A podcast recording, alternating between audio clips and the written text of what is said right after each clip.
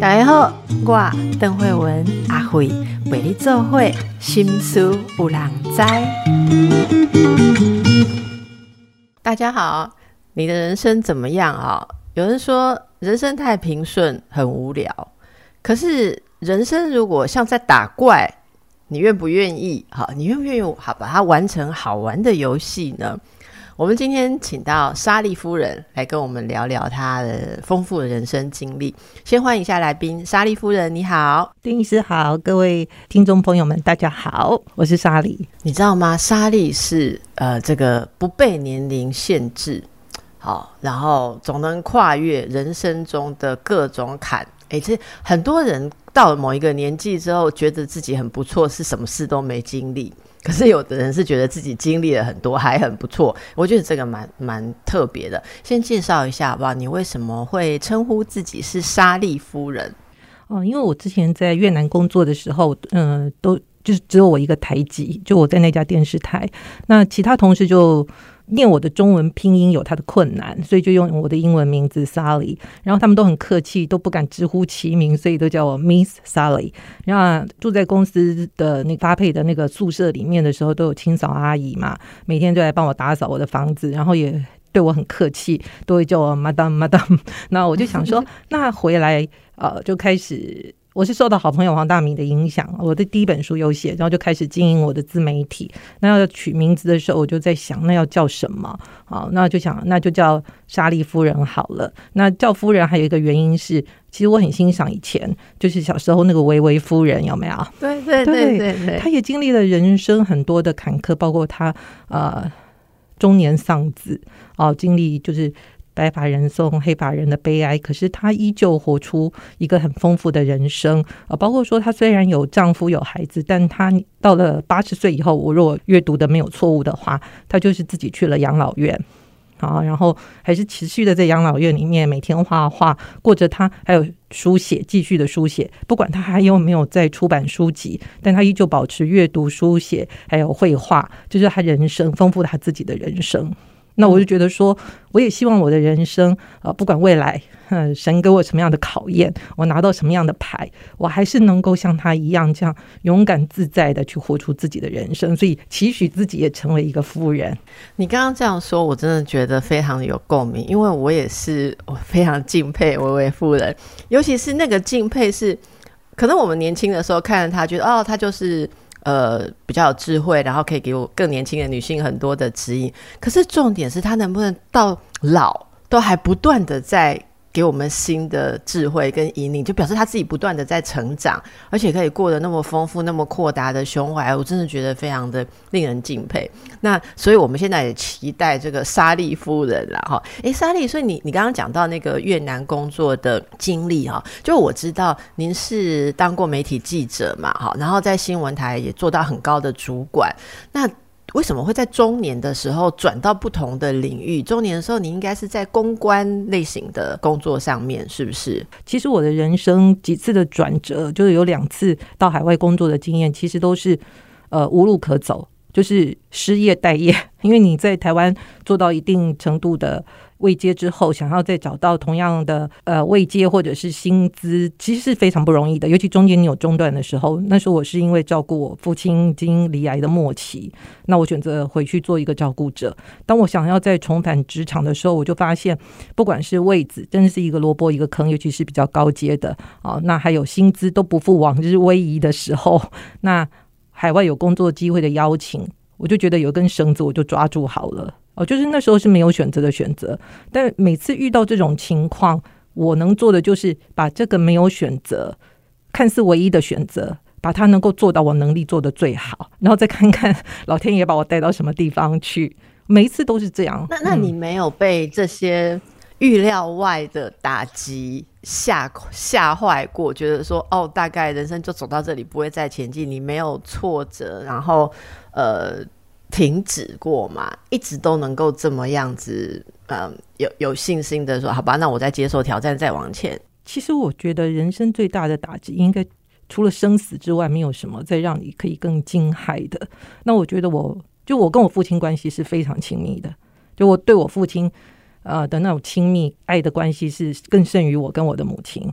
所以，当我父亲在我四十三岁的时候过世的时候，我觉得那应该是就是我人生最大的打击了。那我觉得我都能够走过那个考验哦，包括我在我的第一本书，我也很诚实的写到，啊，我父亲从离癌到过世的过程大概拖了一年多，然后在那段过程里面，啊，我自己也有忧郁症，就是做一个独自的照顾者，因为我母亲的呃就是知识水平比较不足，啊，就很多情况他没有办法应付。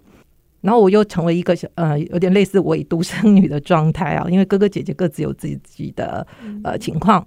那你既然就是承担了这样的一个责任，你愿意去把它扛起来的时候，就是人生很多的滋味，你在那四十三岁，好像别人五十几岁会遇到的，你好像在那一年就浓缩的都经历过了。包括我也很感谢我父亲用他的生命替我上了生命的一堂课，然后我也看到了，好像提前预习了自己的老年。然后就会让我会有警醒，说那我要怎么样让我自己那个不健康余命的时间缩短？就所谓卧病在床不能自理，就我慢慢的去意识到这些，好像以前我会觉得那都是中老年人要去看的什么健康康健杂志啊，什么长春月刊。那慢慢的你会觉得，其实它离你好像没有那么远，你你的人生好像就要快要遇到这些问题了。那你做好准备了吗？就是我以前不会去思考。生命，尤其是死亡这个问题，因为我父亲是抗美援朝自己来台湾的那个所谓的反共意识，所以我爷爷奶奶、我爸爸那边的亲戚，我是一个都没有的。所以我小时候在学习什么，爸爸的哥哥叫什么，爸爸的弟弟叫什么，我学得很痛苦，因为我没有这些亲戚关系。他是一个人来到台湾啊，对，然后我妈妈几乎就是在家里面最不被待见的那一个。好，他就我。外公生很多，然后财务状况很不好，然后我外公又自己很很有爱心，人家把孩子丢在他家门口，他就去领养收养人家，你知道吗？所以变成自己经济垮条件不好，然后又养一堆孩子，那我妈妈几乎是要被弃养的那一个。嗯，好，所以我是在这样一个家庭环境里面长大。好，所以你能够的，从小我就知道我没什么人可以依靠，就是爷爷奶奶我也没见过 啊，然后妈妈几乎就是一个。呃，也不被待见的一个孩子，在自己的家族里面，所以我学亲戚关系，对我真的是很大的障碍。妈妈的姐姐叫叫什么？我不知道。对别人来讲，学习的很快，但我要去记忆这个这个关系的称谓，因为那不在我的生活经验范围里。嗯，但因为从小是这样的环境，所以你，其实我现在还蛮欣赏那句话，就是说没有伞的孩子在雨中会跑得很快。哦，那是不得已呀。对不对？如果你有伞，我我们也会慢慢的走啊，对，优雅的走啊。我们现在很多有伞的孩子在那边讲说，我的伞不够大，风大的时候我脚还是会湿。对对对，就那边靠背靠步嘛，靠腰嘛。但我们没没得靠啊，就只能靠自己，真的就是自己快跑啊，找个地方自己能够遮风避雨，自己去找。嗯，或者说当自己有能力的时候，就买为自己买一把特大号的伞，就只能这样。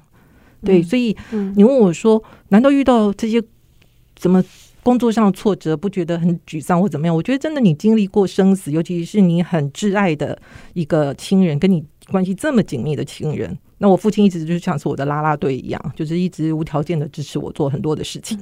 他拥有的不多，但他总是把他可以给的都尽量的支持我。虽然我只是一个女儿啊，在那个很。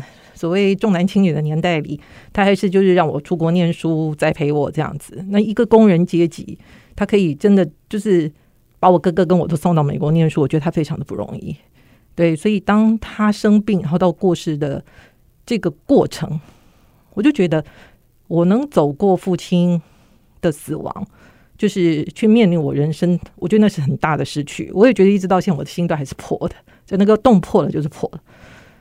他总会在某个不经意的时刻里面，你还是会意识到那个伤，好，但是也是因为经过这个，你真的觉得去回头看那些什么工作上暂时的不如意啊，什么职场斗争啊，啊或者呃被资遣干嘛的，你就觉得那真的都小事，没有走不过的，除了生死以外。对你刚刚这样说的时候，我非常被触动，我自己也想起你你讲的那句“父亲是你”。一直是你的拉拉队，我我相信他现在还是你心里面的啦啦队。大家可能有过这样经验的，有我我不有的是父亲，有的是母亲，有的可能只是一个长辈，甚至有的是阿公阿妈。那个那个感觉经历过的人，真的心态，如果是四五十岁经历这些事情的人，你真的会觉得人生突然到完全不一样的一个视野。所以很多我们平常讲的一些事情，看起来都没有什么了哦，这真的没有什么了，不是无感的，他一样的有感，一样的辛苦。可是你自己突然间就是很像进到地底去之后再回来，你看那个。那个深度、事情深度、长度的指指标感会完全不一样。就是你你刚刚讲，我觉得非常的触动。好，所以呢，我想大家就可以了解莎莉她整个人大概已经到到过什么样的地方哦。那后来你知道吗？听说那时候你去越南工作，虽然我们觉得哎换一个地方工作蛮吓人，但是。你在那边工作是电视台的总经理，据说哈，那时候的待遇相当于在台湾工作十年的收入。我们看到这样子的说法，那个意思是那边一年等于台湾十年哦。不是，我在那边工作了将近三年半，那我的总年薪大概就等于我在台湾不吃不喝的十年的累积。那我在越南其实没什么花费，坦白讲，就是说我的住宿啊，都是我还有自己的。就是老板有配给我坐车跟司机，然后平常有阿姨帮你打扫洗衣。那你你所有有就是，我觉得我就像被猪一样的懒养着，但是我唯一要劳动的就是我的脑力劳动，要去帮他经营好这家电视台。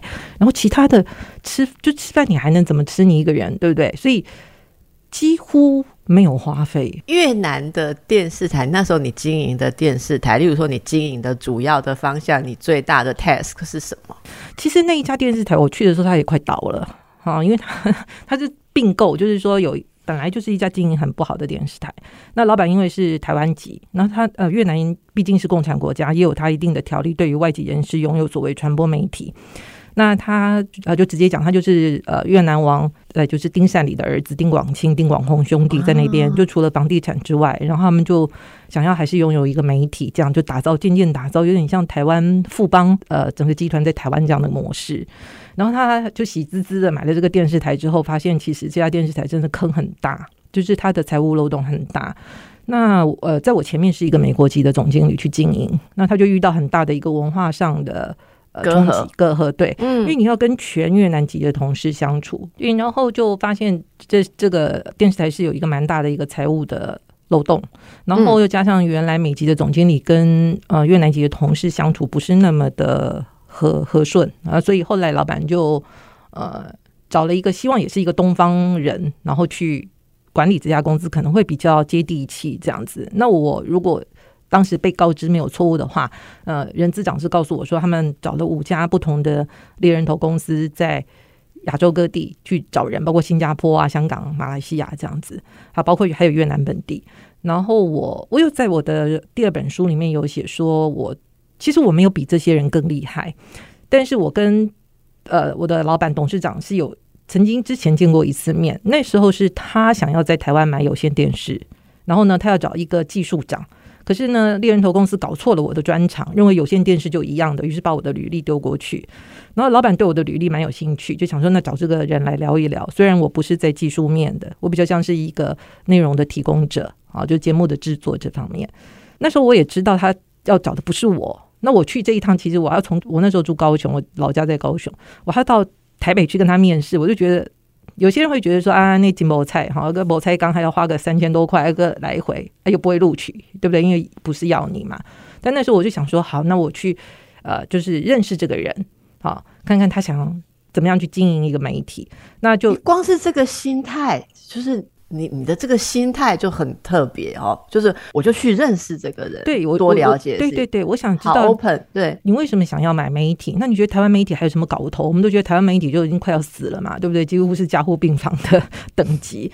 那为什么你这个时候想去买媒体？那你想要做些什么？那后来就去跟他面试的时候，其实开门见山，他也说你不是我要找的人。我说对，你也我我知道我不会录取，但是就是。哎，大家还是可以做一些交流。哦，你这句话就录取了啦。那我们就种下了一个彼此认识的一个缘分。然后后来他在越南要找电视台总经理的时候，其实不夸张，真的上百封的履历表在那里竞争，来自亚洲各国，我真的不会是最优秀那一个，但是最后录取的是我，因为我就记得说，当董事长我一开门看到董事长的时候，他就马上跟我说：“我们见过面，你记得吧？”对，就是我觉得这就是你。很多的机会其实是先去撒下那个种子，你不要去管它会不会长成一棵大树，就算它没有长大，它还是一颗种子都没有关系，你没有损失。很多事情真的不要以眼前的利益去计较它，但是就短视。对，但我们是长远的为自己，就是多结交一个缘分，尤其是说中年在职场求职真的不容易。你能够多有一份机会，不管那个机会是不是真的是握在手上的，可以带来实质经济利益的，不要用这个这么狭隘的或者怎么这么呃功利的眼光去看待它。你把每一个当做撒种子，我真的觉得那个他看你哈履历什么真的不重要，像你刚刚所说的，其实看到这个人是看到你。无限的 potential，我觉得这是这最启发大家的。而且大米也常常告诉大家类似这样子的的这种这种心态哦。诶，有有些事情，如果你期待更好的事情发生，它就不会在你目前盘算得到的路线上找到。大家好，今天和我在一起的是莎莉夫人啊啊，她有很多特别的经历，我特别欣赏她对于人生的态度。那莎莉夫人是在二零二零年。十二月，好开设了莎莉夫人的工作生活杂技粉丝专业。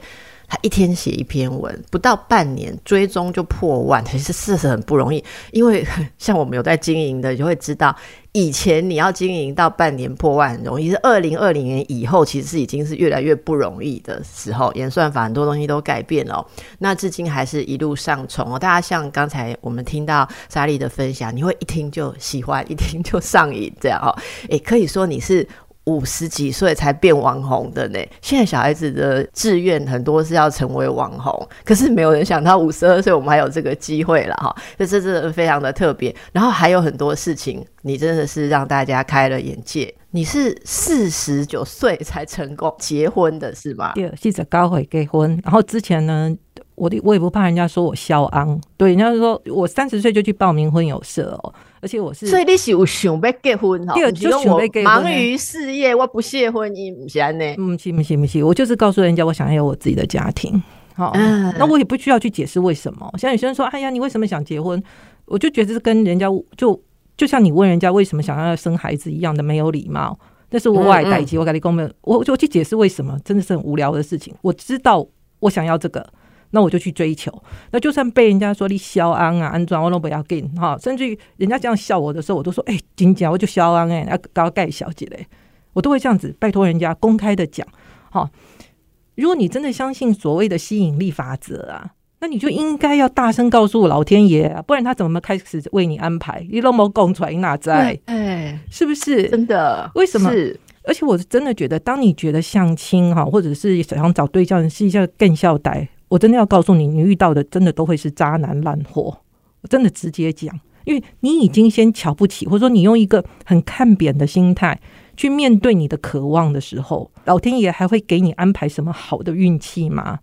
哦，因为这跟你的先知性信念是很有关系的。像我那时候三十岁去报名婚友社，我也是很有策略啊。这个可以，我也分享给大家过，讲一下，讲一下。我把它当做我人生很重要的一个。专案计划在进行，好，我一天到晚帮我的老板执行专案嘛，对不对？要去解救一个破产的公司，或者要干嘛，都要让人家起死回生。那为什么我对于我想要的婚姻，我没有办法让一个看似干旱的荒漠，让它开出一朵花？我为什么把老板的命令都当做我使命必达？而我对我自己人生的渴望，我是不是也该拿出一个人生专最大专案的这个努力去完成它？我是这样跟我自己讲哦。我如果拿出我的拼劲在工作上，那我是不是也可以拿出那个专注跟执行力放在我的这个结婚的这件专案管理上头？啊，那我就开始，我不是只找一家婚友社，我找三家，因为我觉得要多管齐下。尤其说，为什么你要透过婚友社？因为那时候你应该在媒体呀，不是周围很多我不要跟。我不要跟同业，因为我觉得同业如果对同业如果没成的话，真的都很难受哦。因为那个。八卦很多，我们传播业嘛，好，我们讲人家，人家会讲我们了。就是那个要，好像就有一个要离开这一行啊，然后那很残酷嘛，对不对？然后我也不想跟采访对象，因为我觉得那会把我的工作变得很复杂。哦，是，所以变成说我我在职场上面又占据我很多时间。像那时候我的标准工时都是超过十二个钟头。嗯嗯。哦，尤尤其新闻台，所以就变成说我已经把工作的场合会遇到的人排除在外的话，那我就需要借助外力来帮助我嘛。好。那婚友社我觉得是一个蛮不错的管道哦，他们有不同的呃叫要叫货源吗？好像不太好，就是说是货源。第二第二第二，因为沃玛西啊，我也是里面的一个货一个产品嘛。那我想说，那一家可能有限，好，那多几家这样子。所以后来我找了三家婚友社来帮忙。好，那只要我放假的时间，他有排约我就去，那我都很有效率。而还有，我会先做好哪些我不要的哈，比方说我是一个照顾者嘛哈，那可能那个什么欧美地区太远，回台湾的时程我要算一算哈，所以我就会限缩我的区域性哈，就是把那个地图看一看，哪些可以不要的，哪些人哈就可以把它排除掉。就比方说有什么欧美的华人呐，或者什么白人呐，那些你自己要先把一些条件筛选掉，也让你的婚友社可以更精准的。锁定你的那个目标群众受众啊，好，所以那时候我找了三家婚友社帮忙，然后有空我一定去就是相亲，那我会规定自己，比方说一个月我的总相亲人数，我会给自己一个呃目标值。好，就是说你要看多少客户的意思，好，具体数字可不可以给我们一下？大概是几？哦，我大概至少哦，我会觉得我一个月要看十个人，因为一个礼拜你周休两天，你未必两天都会去看嘛，对不对？但是你至少累积到八到十个人，我觉得是应该要的。然后每次看完，我都会把它记录下来，不管好或不好。好，那我会从这个过程里面去看出说，其实我们有时候进入相亲，或者我们找对象，其实我们不是很知道自己喜欢什么。但你会越来越清楚，知道自己不能忍受什么，讨厌什么，绝对不能接受什么。哎啊，对不起，一个月看十个，一直是面对面的。哎呀，面对面看来一准不是网络 chat 嘛，迄准按面对面。不是不是，我三十岁可以报报名，迄时阵那有虾米网络？对啊，所以迄得面对面看啊，我我我这个实在太棒。这个我实在好想知道。我跟你讲哦，我的专业，我从当精神科医师就是 interview 人嘛，哈。可是我一直好想知道，相亲就那么一次的时间，我要问出一个评估，说这个人以后要放在要继续看跟不看了的篮子里，你拢猛啥，你拢刚啥。其实我觉得一开始你就要先做足功课，像那种什么啊，你在做什么，你家里什么，那个都应该在你去相亲前就应该知道他的背景，不要不要在相亲的时间去问家里几个人，浪费时间。对对对对对啊！所以之前透过通讯人资料，就没人就先问清楚，对对对，他他是背景，对比方说他是不是独子。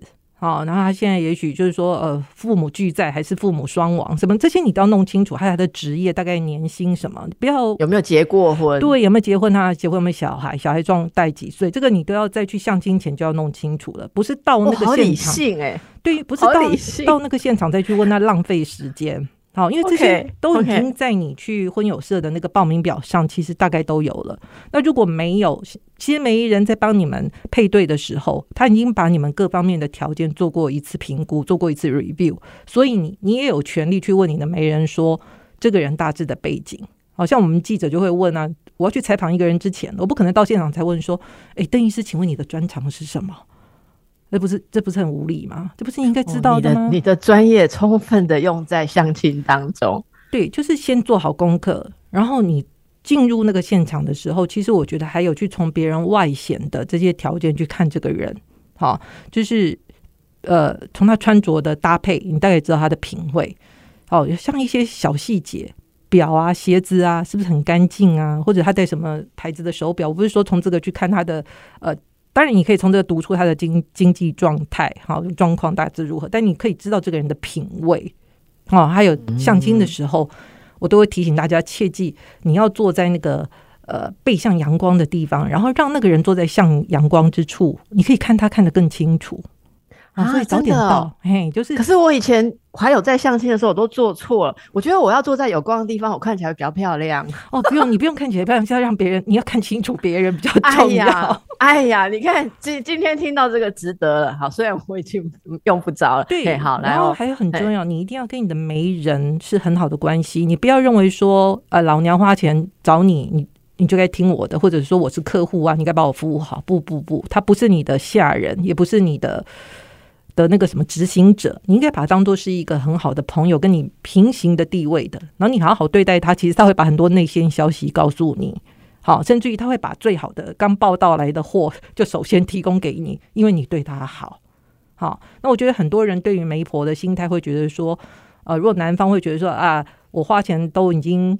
报名给你，你理应为我提供什么什么什么什么？我觉得这种理所当然的态度，会让媒婆跟你之间就是商业交易，而少了那一点真正的好像要来帮儿子找媳妇，或者说来嫁女儿的那个心情。其实我后来都把我的媒婆可以升华到跟我的关系，就是她会比我还急的想把我嫁给一个好人家。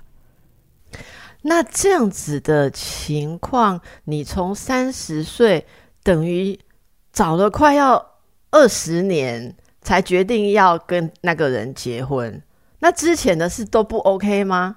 其实之前是有遇到一些很奇特的人，我在我的书里面也有写到。那包括说，其实我那时候自己的心态也有个问题，就是说我想结婚，但是在我心里更大的比重是我把工作看的还是比婚姻中可能去结婚这件事情更重要哦。比方说，我有写我那时候要去。哎，找人家种桃花嘛，哈，就我的 朋友跟我说，桃园有一个那个法那个技工师傅种桃花很灵，然后在半年内，他们那个广告公司的女孩子都嫁掉了。那本来相约要去种桃花，然后后来因为有临时突发的新闻事件，就某个名人在那个 motel 偷吃，然后我们要去偷拍，然后哎，我就临时要被调去这个任务的时候，我就可以放弃去种桃花。其实那时候我是休假被被征召去回去工作。其实我如果真的。还是把结婚这件事情当做最重要的事情，我很有理由拿出来说，今天我排休，而且我已经，比方说我回高雄老家，我没有办法回来，我可以用各种理由把这个任务推出去，但没有，我接受了公司的调派，还是赶往人家 motel 现场去看人家偷情，那我忘了我自己的情，去种那个 桃花，对，所以就是说，我虽然那时候想结婚，但是在我心里的排序上头，他还是比不上我的工作重要，对，所以。所以你可能也会隐隐的觉得，如果你像到一个人，你觉得这个人其实会干扰你的工作，而不是会全然 support 你 support 你的工作，你其实就就会有点没有那么高的意愿。对对对，然后又加上说中间我自己，我父亲生病，我也中断了一些，就是也没有再去相亲这样子。还有一些去海外工作的时候，我我也没那么勤奋，就是说海外工作确实你是要从一个感觉好像是是打掉重练这样子，所以我中间有中断一些时候。这样，那你据说遇到过很多种男人哦，猴急男、软烂男，那 那些可以简单给我帮我们形容一下是怎样？哦，我这几天在我的粉砖里面分享一个，是诶，就把我把把我当备胎的，哈，就是嗯。我觉得那种忽冷忽热型的哦，那很会撩人呐，他就很会撩妹这样子啊。比方说会对我唱那个什么，至少还有你啊，什么全世界我也可以放弃，至少还有你值得我去珍惜，还自弹自唱对着那个弹吉他这样的录影片给我。那每天就送早安图哦，附上他最爱的郁金香花，他在新加坡啊，新加坡华人。那我觉得对你唱情歌，尤其那种很刻针对性的情歌，人很难不去。脑补做一些联想嘛，哈，正常人会嘛，哈，对不对？要不然你应该对我唱那个什么“梅花梅花满天下”啊，对吧？哈，你看穿几条就好好听啊，什么至少还有你，我当然嘛认为说啊，李喜呃，你就是就是我心里面就会脑补一些事情，我觉得这也很正常哦。就就因为那些语言的组合啊，已经在传递某种讯息嘛。那大人的世界就这样，也应该你知我知这样。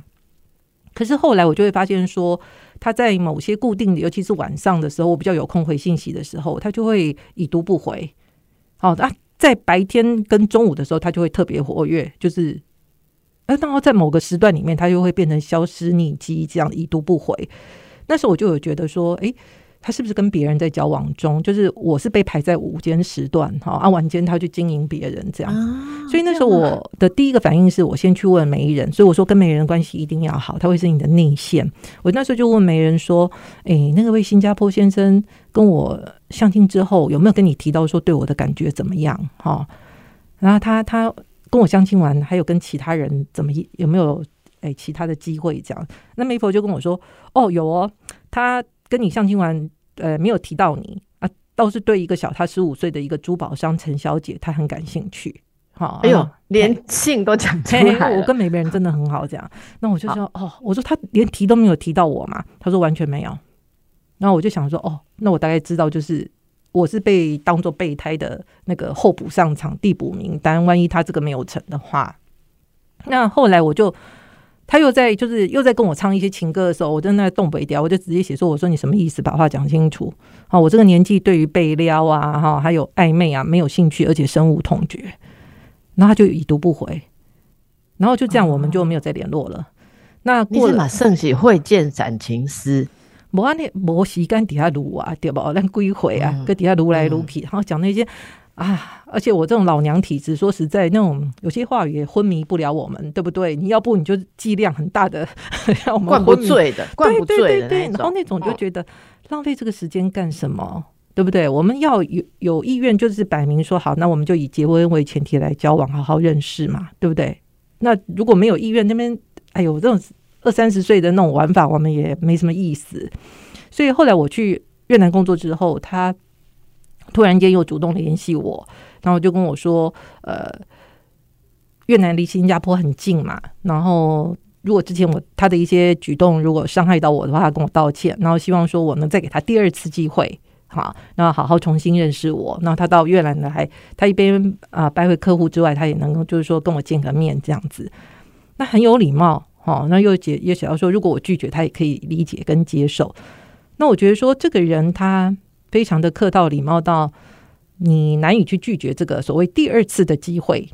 好，那那时候我就想说，好，那没关系，就当一天的导游。他来三天两夜嘛，有他自己的商务拜会。那其中我抽一天跟他见面，我觉得也还算是可以接受的范围。对我现在好期待你说出来，觉得那种过尽千帆都不是，最后又回来找我，一定就对的了。错。其实翻船了。其实还有一个关键，就是说那时候他呃决定要来，然后就问我说住宿的地方哈，然后他就说啊，你是公司总经理，外派应该都是总经理的等级，应该是住就是你的房间应该够大。他说方便让他暂借三天两暂住三天两夜嘛。然后等一下我们吊一下大家的胃口。好，然后呢？然后我就想说，嗯，这个问话啊，他就继续说希望。呃，三天两夜暂住在我这边，然后希望我们有多一些独处的时光，更认识彼此。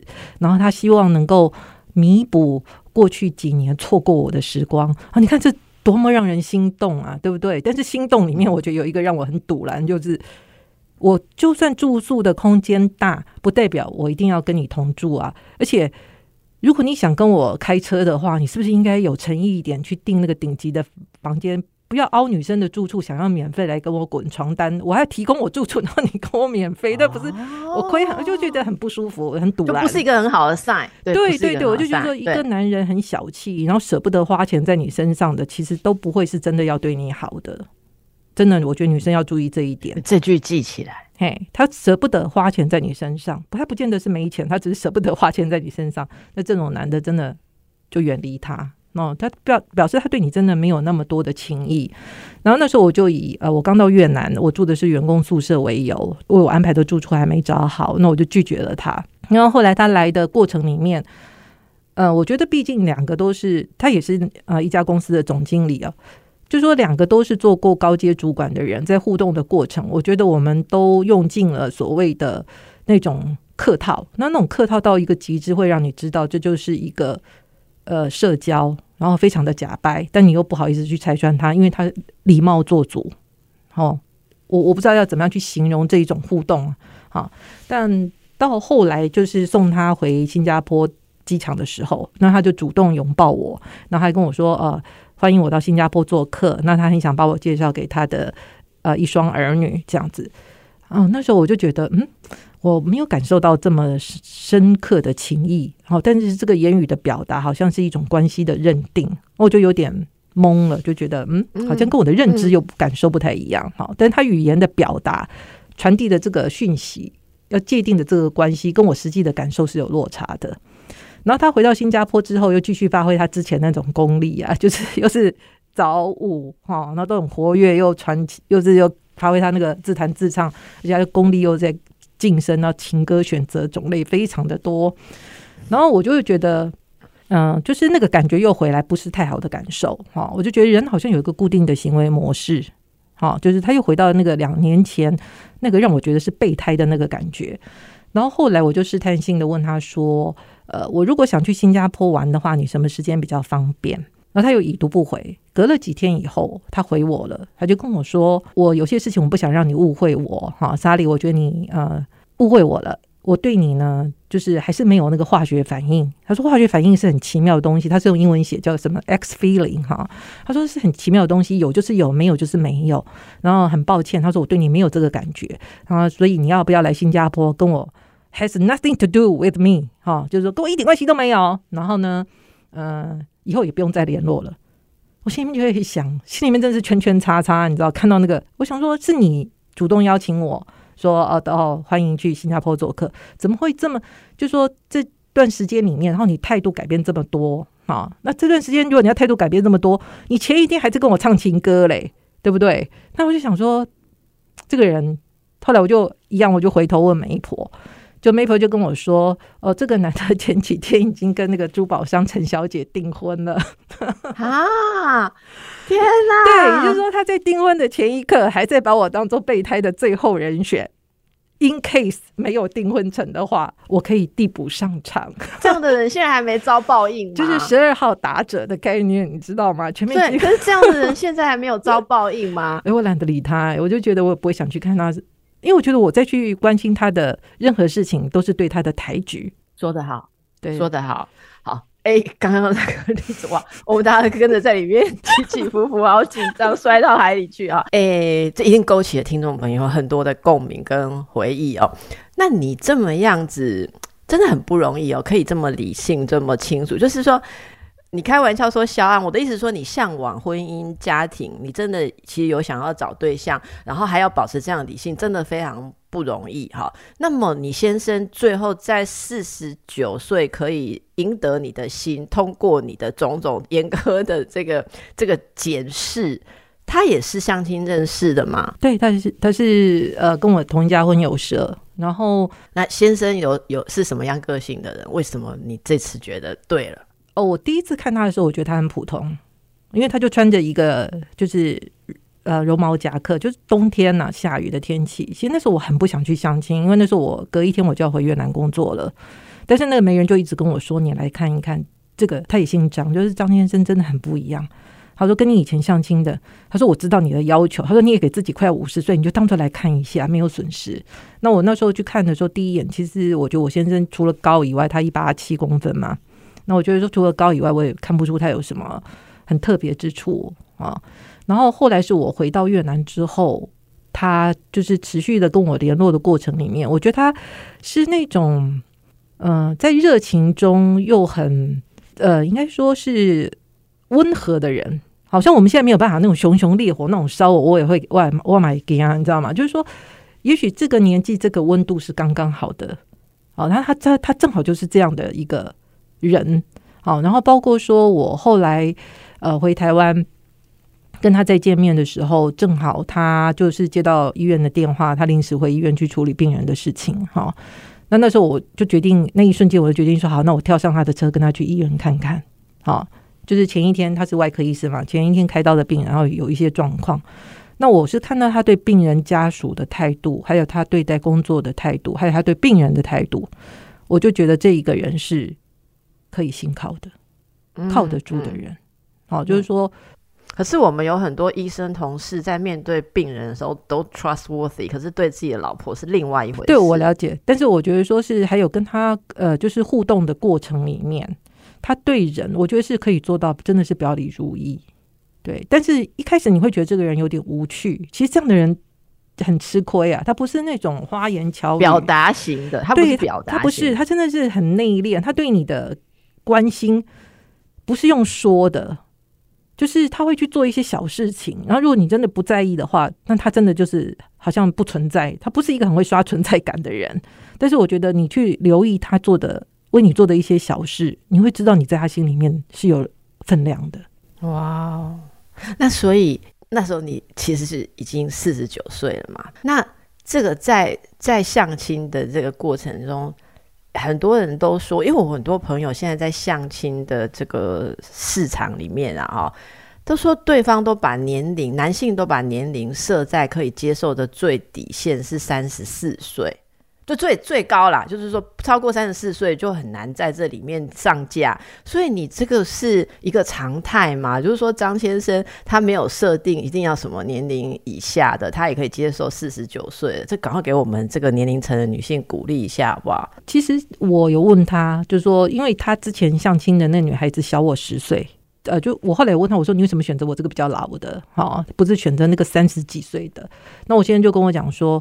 他觉得沟通还是有差别，嗯，对，伴侣需要是沟通，对，他是觉得说我们年纪如果真的差异很大的话，他觉得他好像在照顾一个小孩，而不是跟一个伴侣，对，是一个伴侣，对对对。那那所以你们这样子结婚现在是几年了？五年，五年了，要迈入。那这个过程让你觉得理性的精挑细选。二十年是值得的。我我我很庆幸我遇到他，因为我觉得说一个先生可以呃支持一个太太，包括说我做任何的选择，我做任何的事情，他就是支持啊。比方说我去呃我开设粉砖，然后我写一些文章，可能会牵扯到我的过往哈。那或者说嗯，我后来有一些工作的邀请哈，就是说希望我在到海外工作什么的。我跟他商量的时候，他是会先问我说：“那我想怎么做？”而不是说：“哎呀，我们结婚了啊，我们都在这里啊，你这样我们远距离夫妻。”他不会拿这个先讲，他是先问我说：“那你希望怎么做？你心里怎么想的？”他会比较在乎，问我说：“我怎么看待这个事情？”所以他是一个可不可以说是一个 mature man？好，一个。